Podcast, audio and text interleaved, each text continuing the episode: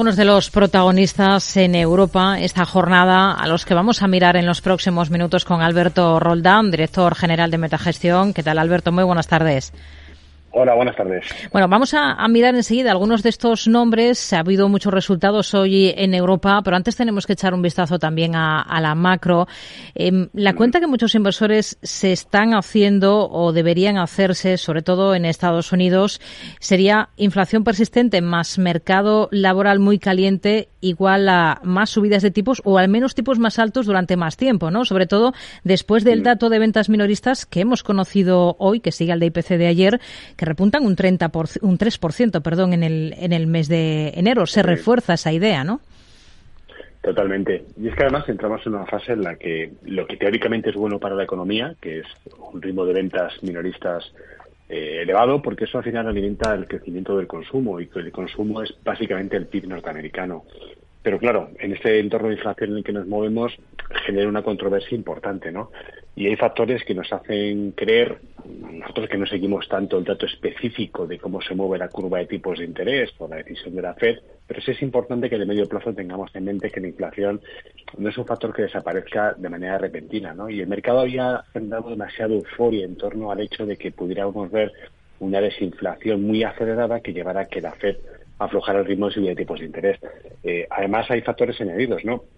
Brainard, por ejemplo, que es uno de los miembros de la Fed más dovish, eh, la posible salida del comité hace también eh, alimentar las apuestas de que la Fed pueda mantener ese tono un poco más hawkish de cara a las próximas reuniones. Y la reacción del mercado de deuda no está siendo liviana. Estamos viendo que hay un repunte importante en las tires de la deuda en los últimos días que hace ver que, bueno, efectivamente esta vuelta hacia niveles del 3,80, donde creemos que puede dirigirse a corto plazo la deuda, pues están indicando eso, que en las próximas reuniones podríamos ver subida de tipos, no a lo mejor en la cuantía elevada, sino más prolongada en el tiempo. Hmm.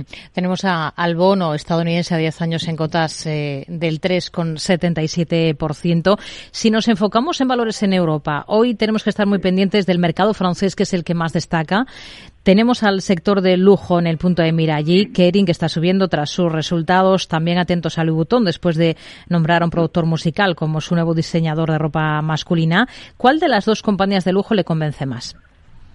Pues es, complicado, ¿no? Porque eh, es un sector que ha cogido eh, una atracción muy buena a los inversores desde hace unos años. El año pasado se comportó eh, muy bien, pero el, el, par especial entre Kering y Louis Vuitton ha sido netamente positivo para Louis Vuitton. ¿Cuál es el problema? Pues que para nosotros cotiza múltiplos un poco inaceptables, ¿no? Eh, creemos que eh, estos múltiplos de, en el caso de Louis cercanos a 30 veces beneficios, por mucha calidad que estemos pagando en, los, eh, en el modelo de negocio, son ciertamente algo exagerados. Y en el caso de Kerin, pues le, lo que hace es cotizar con un descuento, pues porque al final tiene deudas, un modelo de negocio más inestable, un poco de peor calidad y está algo justificada nosotros no estamos en el lujo no porque no nos guste, no porque no, reconozcamos la calidad enorme que tienen estas compañías, sino porque a estos múltiplos nos parece que es un precio desproporcionado. Hmm. Por seguir en el mercado francés, tenemos muy animada la cotización de Carrefour con alzas de más del 8%. Eh, también otra del sector, Ahol, es protagonista por sus resultados. Carrefour los presentaba al cierre de la última sesión. ¿Cómo ve las cosas para estas dos compañías? Bueno, en el caso de Ajol, hoy está teniendo un comportamiento muy bueno, estuvo más de un 7 y es que las cifras de resultados que ha publicado han sido buenas, sobre todo en la parte del margen operativo. Hay que recordar que este sector de distribución se mueve con márgenes muy estrechitos, entonces pequeñas décimas de variación impactan mucho en la cuenta de resultados, ¿no? es el caso de Ajol. Eh, nosotros nos parece que realmente la, situación de inflación tan particular que vive Europa, eh, con repercusión de costes sí o no en determinados productos, eh, las posibilidades de que el consumo se desacelere, nos hace tener algo de cautela, ¿no? le damos el valor que merecen estos, estos, modelos de negocio, que siempre nos han parecido interesantes, pero quizá por una cuestión solamente de oportunidad relativa estamos mirando más a otras compañías. En Londres, por ejemplo, tenemos en el punto de mira al sector minero. ¿Cuáles han sido, su juicio, las claves de los resultados que ha presentado Glencore? Estamos hablando de, cuentas récord, ¿no? Sí, sí, buenísimos. Eh. Es verdad que algo extraordinario es porque el año pasado tuvieron un impacto enorme por la apuesta que tienen en el carbón, que no se va a replicar este año. Bueno, no sabemos, pero en principio parece complicado que podamos ver un ejercicio tan positivo en esta en esta contribución específica del carbón. ¿no? Ellos siguen muy centrados en, el crecimiento de, la parte minera, industrial, en, el, en, el, níquel y en el cobre como eje troncal de la parte de crecimiento de esta, en esta área de negocio, y luego el marketing que le permite idear pues diversos materiales, ¿no? Son cifras buenísimas para una compañía que cotiza por debajo de cuatro veces beneficios y que va a devolver atención en los próximos años, eh, solamente en este año, el 10% de su market cap. Es espectacular. Es estamos hablando de una rentabilidad solamente día por la recompra de acciones y el reparto de dividendo de más del 10%, insisto, para una empresa que cotiza por debajo de cuatro veces beneficios. Eh, no es un valor que enamore a mucha gente y que está fuera totalmente del ESG, pero a nosotros que la tenemos en cartera nos parece una grandísima apuesta. Hoy está recortando, pese, pese a esas cifras, pese a esos números, nada que ver en todo caso con el castigo que sufre Barclays de más del 7% después de también presentar sus propios números. ¿Qué es lo que más decepciona en el banco?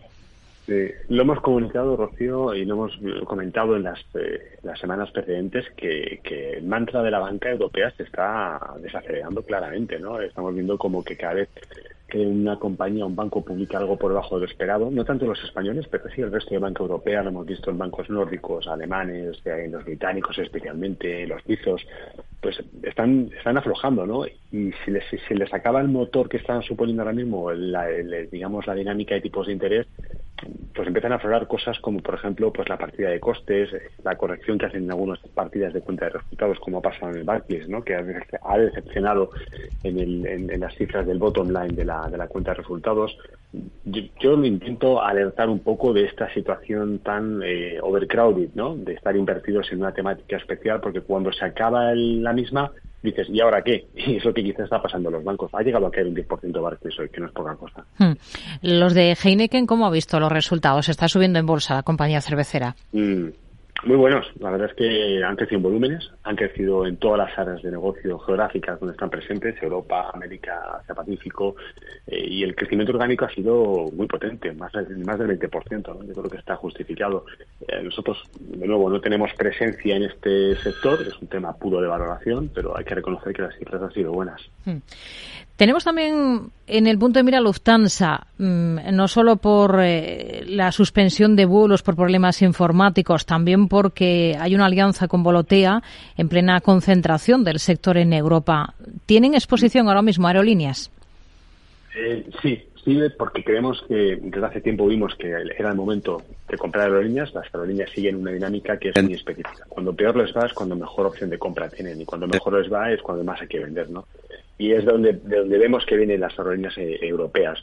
Nuestro posicionamiento está más en Ryanair, donde indiscutiblemente es la compañía líder en Europa y tiene unas fortalezas intrínsecas que hacen que sea un modelo prácticamente irreplicable, mientras que en las aerolíneas eh, más convencionales, tipo Viaje, Lufthansa, Air France, etcétera, vemos que hay ciertas debilidades, ¿no? Bien sea por el balance, la deuda o el modelo de negocio. Y, por ejemplo, Lufthansa, pues estamos viendo ¿no? que una una pequeña avería que no se causada por ellos ha provocado una caída por completo de la operación. ¿no? Ese es el riesgo de las aerolíneas. Pero aún así, nosotros pensamos que es un sector donde puntualmente este año quizá veamos eh, todavía una continuación de lo que hemos visto desde finales del año pasado, que es un rebote muy importante.